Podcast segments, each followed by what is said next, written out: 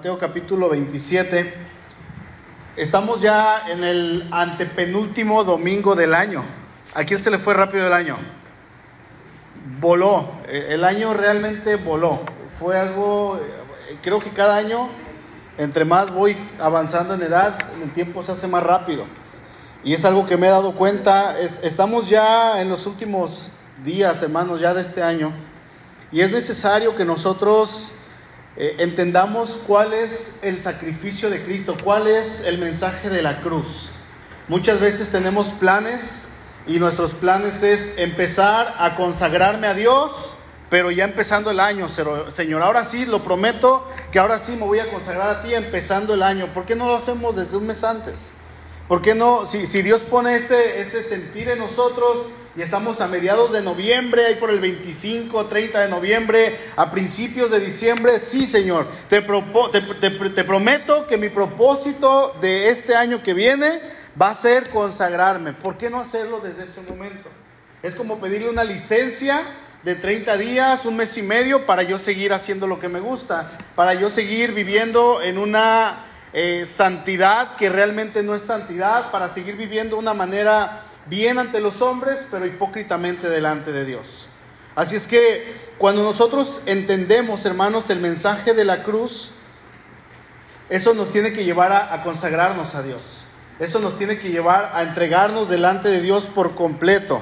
Ahora, cuando hablamos de la cruz, normalmente eh, no pensamos mucho en lo que fue el precio y lo que este significó, ese camino hacia la cruz porque realmente suele pasarnos por la mente de manera rápida el mensaje, la historia, ya la sabemos. Vemos la imagen de un hombre que fue a la cruz, quien ha visto películas de Jesús yendo a la cruz, en especial de esas que eran viejitas que pasaban antes ahí en el canal de las estrellas, cuando yo tenía 5 años, hace como unos 30 años, y, que pasaban, todas las películas eran españolas, ¿se acuerdan? Y, y el Jesús ahí crucificado hablaba, y vosotros estáis completos en mí.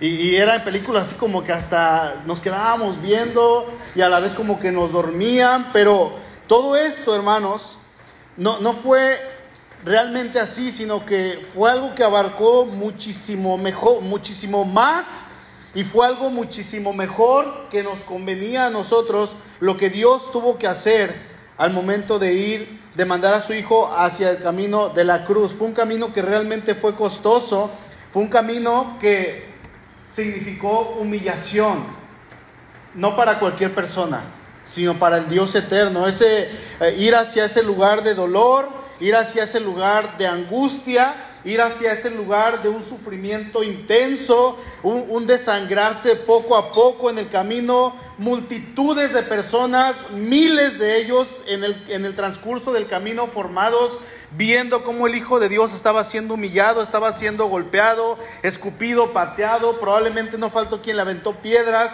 y podríamos decir cientos de miles, porque era la Pascua, y en la Pascua se juntaban millones de personas para celebrar la fiesta en Jerusalén. En ese momento todas estas personas viendo ese acto tan terrible en el cual estaban humillando al Dios encarnado, no reconociéndolo como Dios, sino como un falso profeta Así es que cuando nosotros analizamos el camino a Gólgota, realmente no fue nada fácil. No fue algo sencillo y esto, hermanos, lo, tenemos que analizarlo y, y, estudiarlo no con la mente, sino con el corazón. Porque si lo vemos con la mente, lo vamos a ver de una manera fría.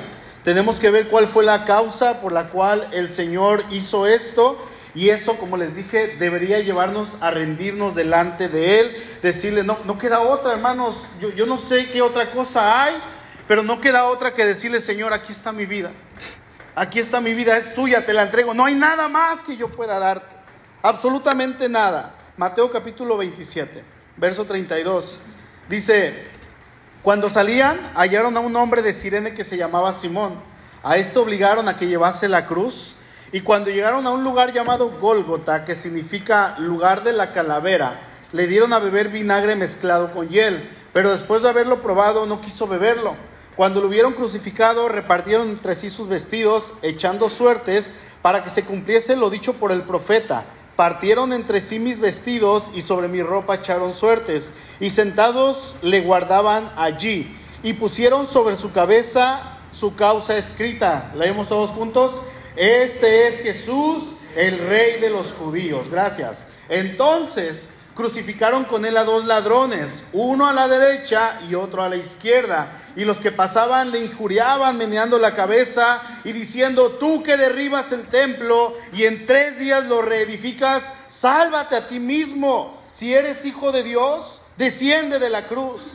De esta manera, también los principales sacerdotes, escarneciéndole con los escribas y los fariseos y los ancianos, decían, a otro salvó, asimismo no se puede salvar. Si es el rey de Israel, descienda ahora de la cruz y creeremos en él.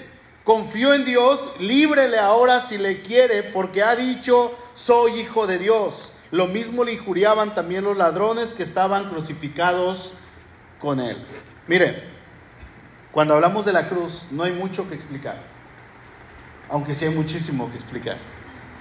A pesar de, que lo propio de la cruz no es algo que nosotros vivamos hoy en nuestro contexto. ¿Quién ha visto a un hombre ser crucificado? Levante su mano. Nadie. Es algo que no existe en nuestro contexto y si de alguna manera hubiese existido en nuestro país, es algo que las leyes de hoy en día ya no lo permitirían.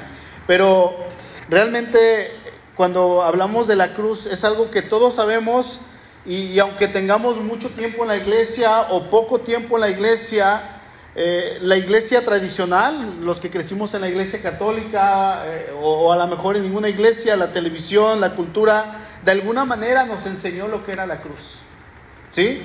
Ya sea por las imágenes de un Cristo crucificado que, que, hay en, en algunas casas, por los eventos que hay en Semana Santa y esa actuación que se hace en cuanto al Cristo crucificado. No sé si han escuchado hablar de que ahora fulano de tal le tocó ser el Cristo de Iztapalapa, ¿no? En la televisión. Y, son eventos que pasan cada, cada año, se, se, repiten. Y bueno, esta historia nos es familiar para nosotros y, y en especial a los que hemos creído en Cristo la historia de la cruz, hermanos, simplemente debería de ser lo más hermoso que nosotros podamos escuchar. No debe de haber otra historia más hermosa que el Hijo de Dios escuche, sino la historia acerca de la cruz. En tiempos del Señor, cuando se había condenado a un criminal, se le conducía al lugar de la crucifixión y era realmente una tortura.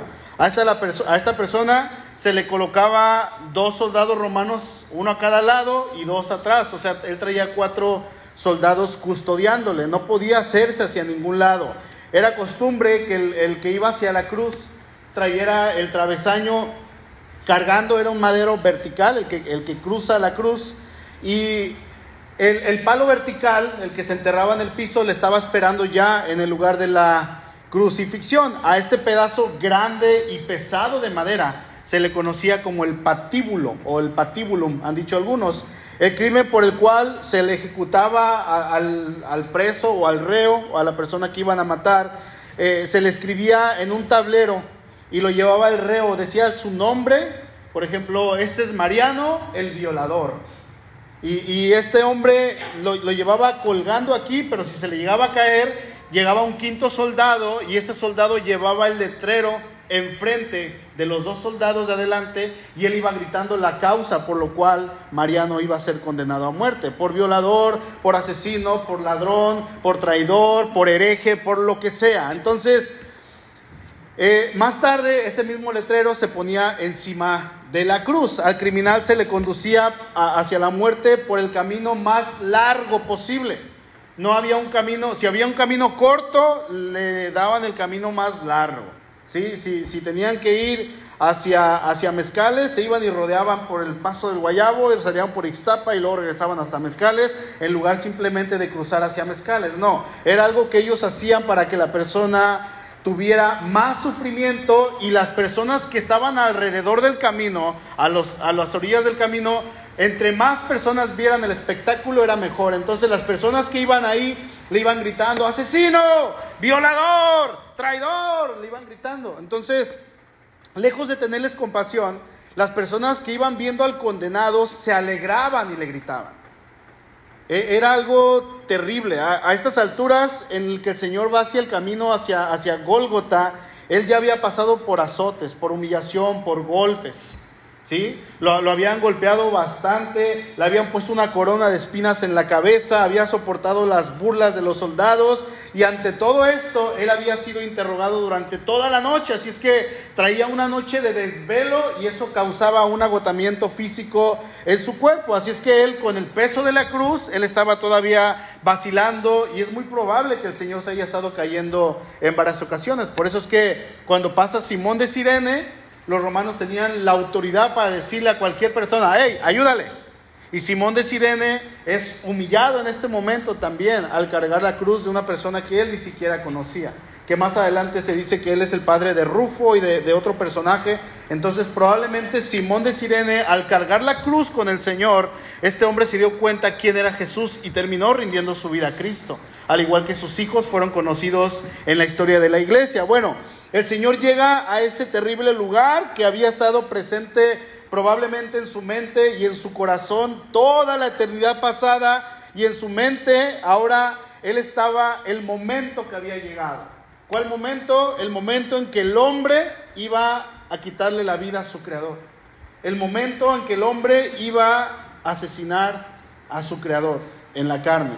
Dice el verso 33 que llegaron a una colina llamada Gólgota porque tenía la forma de una calavera. Y de hecho, hasta la fecha, si ustedes buscan en internet la colina de Gólgota, van a ver que es una imagen que tiene una calavera en este lugar. Dice el 34, le dieron a beber vinagre mezclado con hiel, pero después de haberlo probado, no quiso beberlo.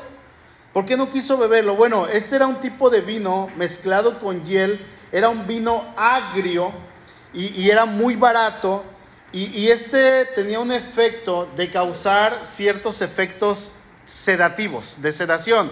O sea que si el Señor lo tomaba, él iba a quedar como en un estado de, drogado, como, como sedado en ese momento, y esto iba a causar que él no sintiera el dolor, que él no estuviera consciente de lo que estaba pasando, ni siquiera la humillación, ni las burlas de las personas, nada, porque él iba a estar en el avión.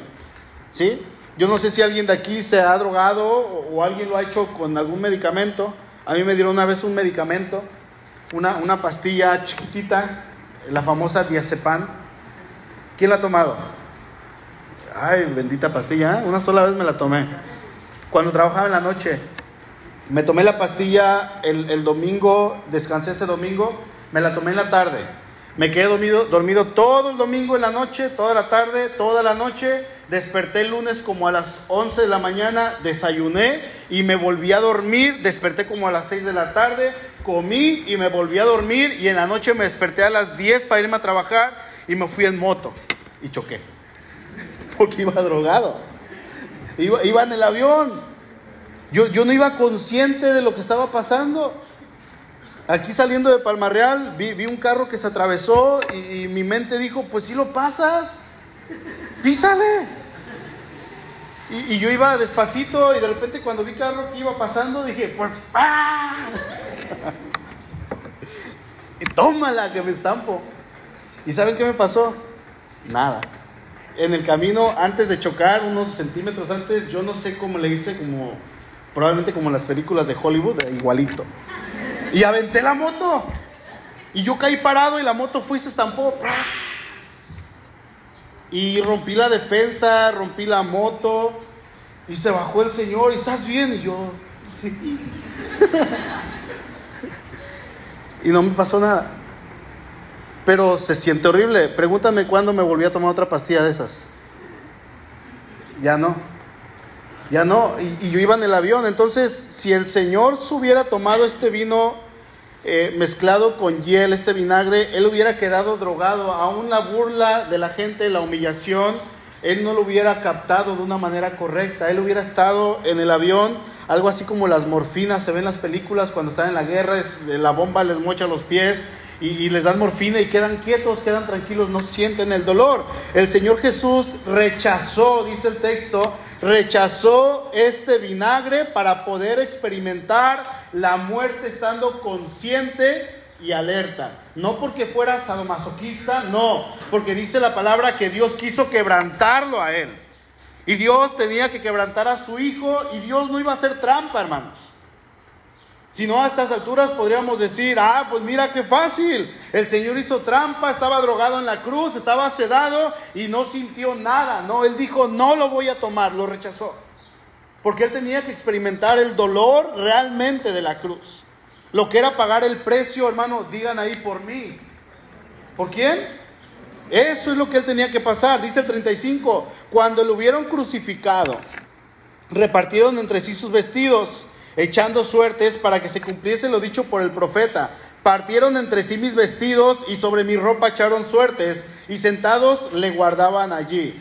Durante el ministerio del Señor, en estos tres años que él estuvo, de hecho desde su nacimiento, pero en los últimos tres años especialmente, él cumplió una serie de profecías que nadie, nadie jamás en la historia hubiese podido cumplir. Tan solo en los últimos días antes de ir a la cruz, el Señor estuvo cumpliendo no pocas profecías, cumplió bastantes. Durante el ministerio del Señor se cumplieron un aproximado de 350 profecías. 350 profecías que se cumplieron a la perfección en el Señor.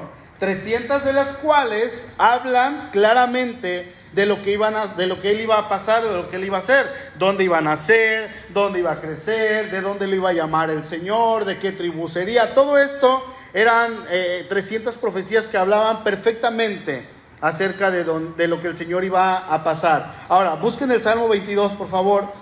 No me pierdan Mateo capítulo 27. El Señor cumplió todas y cada una de estas profecías de manera única, de una manera excepcional. Y esta profecía que estamos leyendo es tomada de ahí del Salmo 22. Eh, de hecho, David pasó esto, pero no era en sí por David lo que estaba pasando, sino que era una profecía respecto a lo que David iba a pasar, a lo que el Señor, perdón, iba a pasar. Dice el verso 18, repartieron entre sí mis vestidos y sobre mi ropa echaron suertes. De hecho, este salmo, hermanos, es uno de los salmos proféticos más completos que hay en cuanto a la muerte, el sufrimiento y la agonía del Señor Jesús. Si usted quiere ver la manera clara en que el Señor murió y la manera en que Él fue descrito su sufrimiento, usted lea el Salmo 22. Y esto pasó mil años antes de que el Señor viniera a la tierra. Dice el texto que lo pusieron en una cruz. Busque Deuteronomio, por favor. Deuteronomio capítulo 21. Dice que lo pusieron en una cruz no debemos olvidar de que el Señor ya estaba colgado en este momento, ya estaba arriba. Así como dicen algunos predicadores cuando hablan en inglés, dicen, el Señor estaba en aquel árbol, in that tree, dicen los, los, los americanos, refiriéndose a la cruz porque era de madera, ¿no? Entonces, ¿qué significaba para un judío el ser colgado en un árbol, el ser colgado en un pedazo de madera? Maldición. Maldición, dice Deuteronomio 21, 22. Si alguno hubiera cometido crimen alguno digno, algún crimen digno de muerte, y lo hicieses morir y lo colgaréis, dice, y lo hicieres morir y lo colgaréis en un madero, no dejaréis el cuerpo, que su cuerpo pase la noche sobre el madero. Sin falta lo, enterrarás el mismo día, porque maldito por Dios es el colgado, y no contaminarás tu tierra que Jehová tu Dios te da por heredad. Miren, hermanos, la ley, cuando nosotros leemos la ley de Moisés, vamos a ver que ahí se mencionan muchos casos en los que ciertas personas, al cometer ciertos actos, quedaban impuros. ¿Sí? quedaban impuros ante las personas y todos estos focos de impureza que la ley reconoce, hay muchos, el cadáver es el primero, es el más importante, es el, eh, el acto de impureza más grave, podríamos decirlo. Si una persona eh, tocaba a un muerto, esa persona quedaba impura. Si una persona estaba con un enfermo y el enfermo moría en sus brazos, automáticamente esa persona al morir quedaba impura. ¿Qué es lo que tenía que hacer? Alejarse de todos por cierto tiempo. Si una persona eh, este, trabajaba como doctor, quedaba eh, y tocaba a un muerto de sus pacientes, quedaba impuro. Entonces cualquier clase de interacción con un muerto era motivo para quedar impuro. De hecho, los médicos en aquellos tiempos no eran vistos como los médicos de hoy en día. Un médico de hoy en día es una persona, eh, ¿de qué color se viste? ¿Por qué? A ver, hermana. Pues significa la asepsia y la antisepsia que tiene que tener para atender a los Y, y en- es limpieza, ¿no? Eh, significa total limpieza. ¿Por qué? Porque es algo, se va a trabajar con personas que a veces van a traer heridas y el médico es una persona que su sinónimo, podríamos decir, es limpieza. Pero en estos tiempos, eh, un médico era considerado como una persona impura, eran personas que la gente no quería. ¿Por qué? Porque los médicos al trabajar con enfermos, si el enfermo moría, el médico ¿cómo quedaba? Impuro. Si el médico trabajaba con alguien que tuviera una enfermedad rara, ¿cómo quedaba el médico? Impuro. Si una persona, así es que, eh, eh, si una persona estaba en sus días, una mujer, y alguien se acercaba junto a esta persona, quedaba impuro, al igual que la mujer era impura en esos días. Así es que cuando hablamos de este tipo de cosas acerca de las impurezas, eh, era realmente algo muy, muy terrible que, pasaba y que era algo que la ley dictaba. Entonces, cuando una persona moría en la cruz o en un árbol, no solamente quedaba el árbol impuro, sino la casa, el lugar, todo el terreno donde estuviera esto, era algo que quedaba impura. Entonces, en el caso del ajusticiado, la contaminación era mayor, pues dice que aquella persona que era colgada en un árbol era considerado como un maldito de Jehová. Era una persona que había sido maldecido. Por eso se prescribe que se retire pronto el cadáver. A la vez de que decir, ok, no quiero que alguien impuro esté ahí. En segundo lugar era también para decir, ok, la persona ya murió, ya pagó por su hecho, bajen su cadáver y entiérrenlo, respeten ese, esa área. Eh, Esto es lo que la ley, eh, lo que José de Arimatea cuando va con Pilato y le pide el cuerpo de Jesús, él reclama esta ley, dice, yo tengo derecho a pedirte el cuerpo, así es que entrégame el cuerpo de Jesús para ir a sepultarlo. Ahora, esta ley no siempre se cumplía porque vamos a encontrar ahí en la escritura en numerosos casos que muchas personas eh, que al, colgarlos los dejaban ahí en el árbol dos, tres días para que su ejemplo sirviera de escarmiento al pueblo, para que el pueblo pudiera ver y dijera, no, pues yo no voy a hacer eso. Yo no voy a, a cometer un crimen de violación, de robo, de, de adulterio, de lo que sea. Porque si yo lo hago, a mí me va a pasar eso. Aunque la ley decía, quítenlo el mismo día, la gente los dejaba ahí por varios días. Ahora, busque por favor Gálatas capítulo 3. Entonces, resulta que la crucifixión era algo muy repugnante para los judíos. La pregunta aquí es, ¿hasta dónde llegó el amor de nuestro Padre por cada uno de nosotros? Y quiero que se haga la pregunta ahí, hermano, en su lugar. ¿Hasta dónde llegó el amor del Padre por salvarme? Repítala. ¿Hasta dónde llegó el amor del Padre por salvarme a mí? Un pecador que no merecía ni siquiera que Dios me mirara. ¿Hasta dónde llegó el amor de Dios? Dice Gálatas 3:13, Cristo nos redimió de la maldición de la ley, hecho por nosotros maldición, porque está escrito, maldito todo el que es colgado en un madero. Cristo, dice el texto, nos redimió, o sea, nos compró, libertándonos de qué? De nuestra esclavitud anterior, de la maldición bajo la cual todos los que confiaban en la ley, dice Pablo, en primer lugar a los judíos, y en las obras de la ley para ser justificados, eran malditos, estaban bajo maldición. ¿Qué maldición? La maldición del pecado. ¿Sí?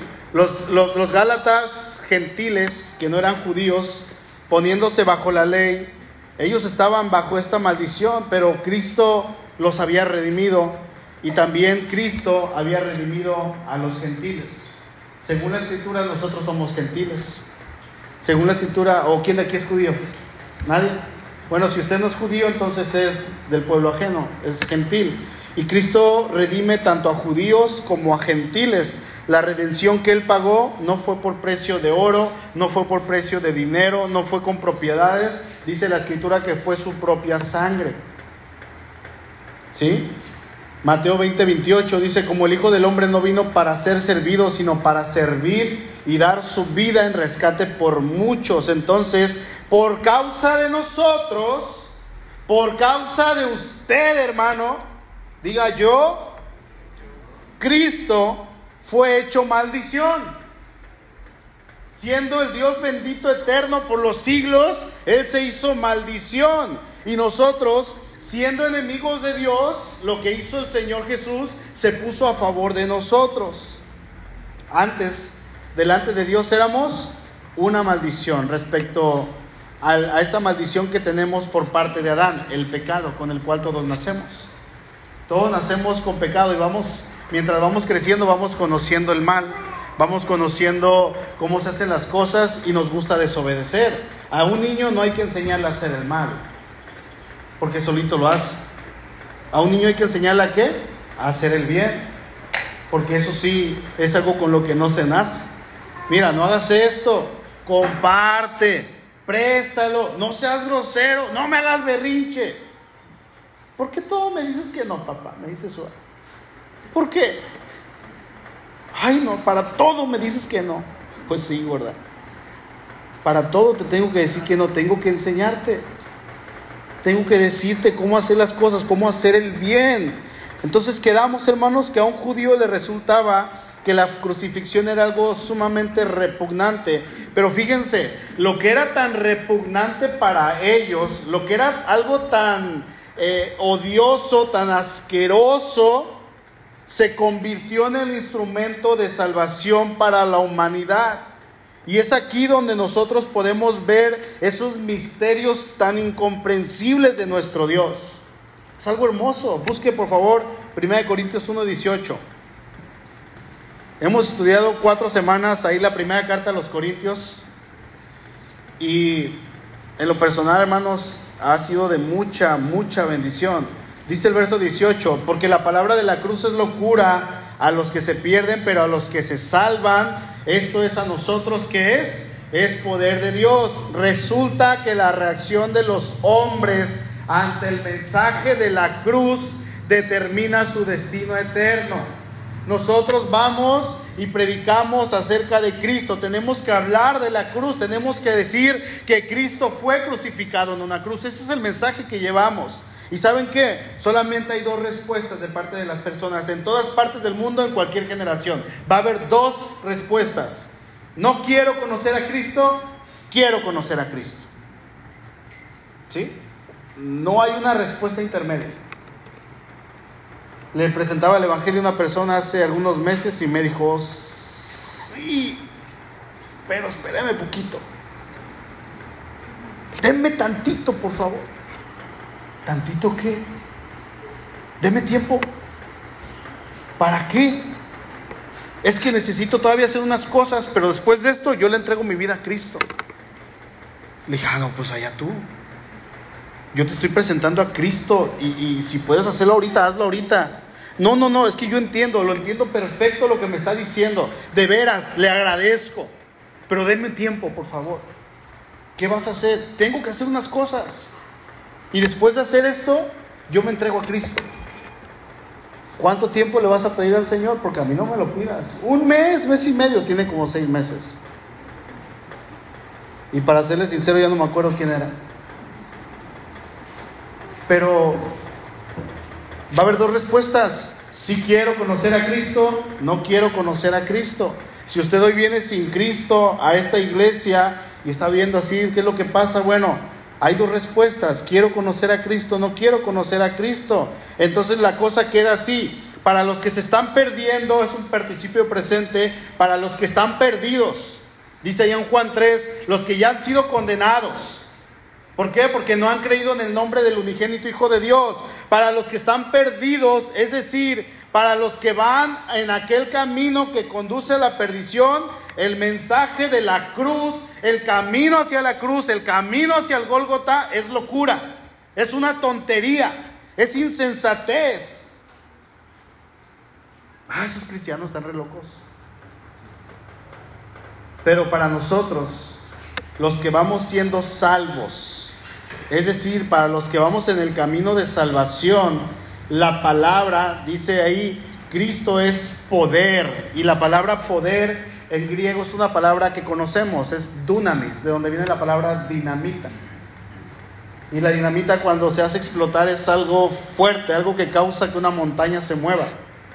Entonces Dice que la palabra de Dios, el mensaje de la cruz a nosotros es poder de Dios. Dice el verso 19, pues está escrito, destruiré la sabiduría de los sabios y desecharé el entendimiento de los entendidos. ¿Dónde está el sabio? ¿Dónde está el escriba? ¿Dónde está el, disputador de este siglo? ¿No ha enloquecido Dios la sabiduría del mundo? Pues ya que en la sabiduría de Dios el mundo no conoció a Dios mediante la sabiduría, agradó a Dios salvar a los creyentes por la locura de la predicación, porque los judíos piden señales y los griegos buscan sabiduría, pero nosotros predicamos a Cristo crucificado, para los judíos ciertamente tropezadero y para los gentiles locura, mas para los llamados, así judíos como griegos, Cristo, poder de Dios y sabiduría de Dios. Había dos clases de pensamientos en cuanto a la cruz para los griegos, en cuanto uno llegaba y les mencionaba el mensaje de la cruz, ¿sabes qué? Te traigo un mensaje acerca de un hombre que fue crucificado,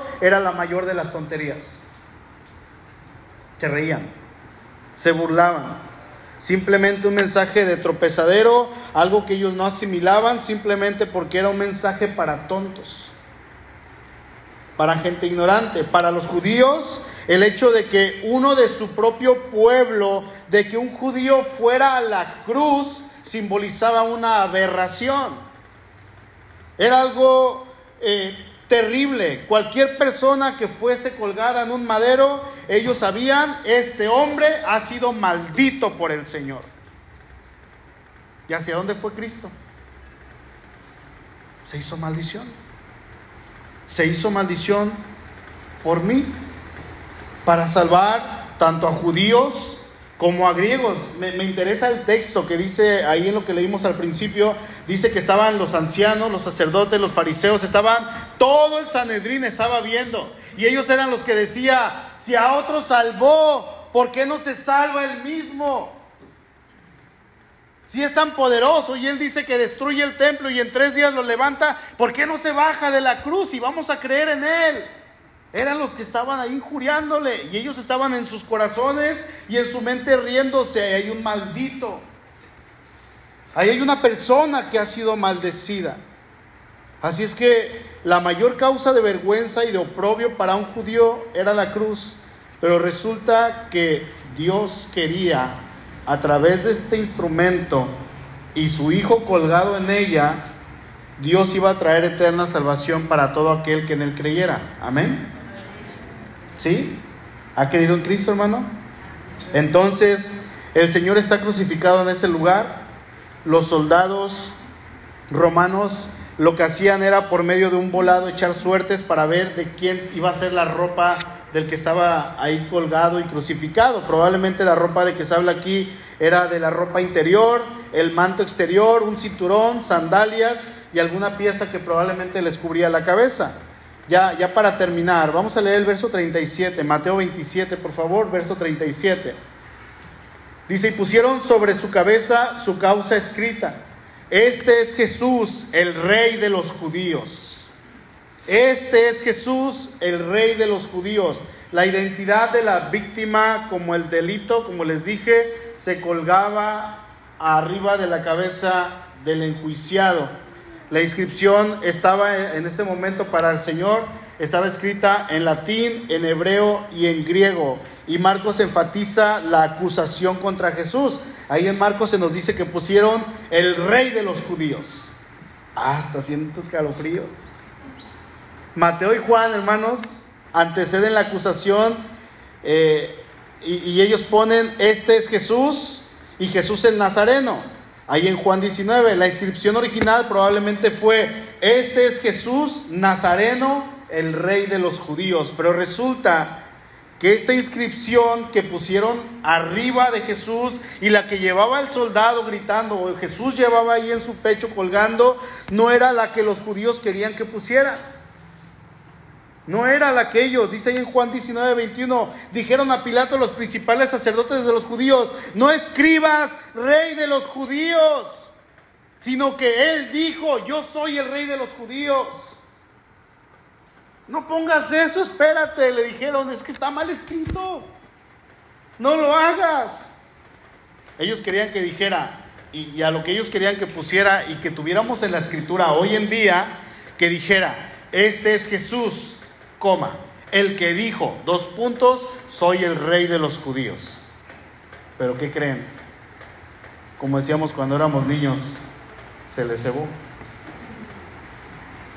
No se logró. Respondiendo Pilato, lo que he escrito, he escrito. A ellos su plan les salió mal. Sin querer queriendo, podríamos decirlo, dentro de la inscripción que le pusieron al Señor, resulta que le pusieron la inscripción que nuestro Señor tiene por naturaleza. Rey de los judíos, el Rey eterno, el Rey de los siglos. Él es el único Rey, el único Rey verdadero. Ahora, ¿esto fue coincidencia, hermanos? Por supuesto que no, para nada. Aún en su muerte, Dios se encargó de que todo resultara verdadero y por lo que lo acusaban y la mentira y lo que ellos querían poner en su inscripción, a ellos les salió mal, pero a Dios les salió bien porque esta era parte de su plan. Así es que quedó escrito Jesús, el rey de los judíos. Mira hermano, el camino a la cruz fue terrible, fue una agonía. Sin embargo, la escritura en diferentes partes nos va a decir que Dios nos amó. ¿Por qué te amó Dios? Esa es la pregunta. ¿Qué hiciste para que Dios te pudiera amar? Yo no hice nada. Dice la escritura que Él nos amó no porque lo mereciéramos, sino porque Él quiso amarnos. Él quiso hacerlo. El plan de Dios fue hecho minuciosamente desde antes de la eternidad y todo fue con el propósito de que tú y yo, hermano, pudiéramos conocer a Dios. Con el propósito de que tú y yo pudiéramos tener de vuelta esa relación que en algún momento el ser humano llegó a tener con Dios cuando se encontraba en Edén. Que Adán rompió, que Eva rompió, cuando nosotros podemos analizar tan solamente un poco de lo que fue el camino a la cruz, el sufrimiento que tuvo que pasar, la humillación, el dolor, la vergüenza pública, hermanos, esto debería llevarnos a rendirnos delante de Él. No tiene que haber otra manera más que decirle, Señor, es que aquí está mi vida. Yo, yo no he hecho nada para que tú me voltees a ver. Dice la palabra que todos, todos hemos pecado que todos hemos hecho lo malo. Sin embargo, el Hijo de Dios se entregó para que nosotros pudiéramos tener un acceso al Padre, para que nosotros pudiéramos tener libertad de entrar ante nuestro Padre. Ahora nos dice la Escritura que nos podemos acercar al trono de la gracia con total confianza, con total entrega, sabiendo que nuestro Dios está ahí para escucharnos como un Padre que escucha a sus hijos. Pregunto ya para finalizar, Hermano, ¿valoras el sacrificio de Cristo? ¿Cómo? Si tu respuesta es sí, sí, yo lo valoro, ¿cómo? Será bueno que te preguntes, ¿cómo valoro el sacrificio de Cristo? ¿Cómo? ¿Cómo lo hago? ¿Valoras esa humillación que nuestro Señor tuvo que pasar para que ahora tú puedas llamarle mi Dios? Señor mío y Dios mío, mi Padre, mi Señor. Porque antes de conocerle no podíamos hacer esto. ¿Crees que cualquier sacrificio que tú puedas hacer es realmente tan grande como para decir, es comparable a lo que Dios hizo por mí? Ya no te debo nada, Señor. No hay nada, nada, nada que se compare a lo que Cristo hizo por mí. El Dios eterno, el Dios santo, el Dios justo, se hizo hombre para poder morir y que yo pudiera vivir. Porque a través de su muerte, cuando Él está en la cruz, dice ahí en los versículos que vamos a estar analizando en las semanas que vienen, que Él entregó el Espíritu y dijo, consumado es, listo, está hecho se cumplió. Y una vez que Él muere, Él no se queda en la tumba. ¿Qué pasó? Él resucitó. Y con esa resurrección a mí, a mí Alberto Herrera, no sé a ustedes, pero también a ustedes, nos da la garantía de que podemos tener vida eterna así como Él lo hace. De que Él venció la muerte y esa victoria me la pasó a mí, me la entregó a mí. Ahora yo puedo decir, yo tengo vida eterna con Cristo. Ya no soy esclavo de la muerte, ya no soy esclavo del pecado. Hermano, analice el sacrificio de Cristo. Analícelo en estos días. No espere hasta enero para empezar a vivir en santidad. Ese es el mensaje de la Navidad. Decía ahorita el hermano Luis, nosotros creemos todos los días celebramos la Navidad. Todos los días. ¿Por qué? Porque creemos que Cristo vino. ¿Tenemos una fecha en el calendario estipulada? Sí. Pero todos los días nosotros celebramos que Cristo vino, que Cristo se hizo hombre, que Cristo murió por mí, pero resucitó también para darme vida eterna. Amén. Incline su rostro, por favor.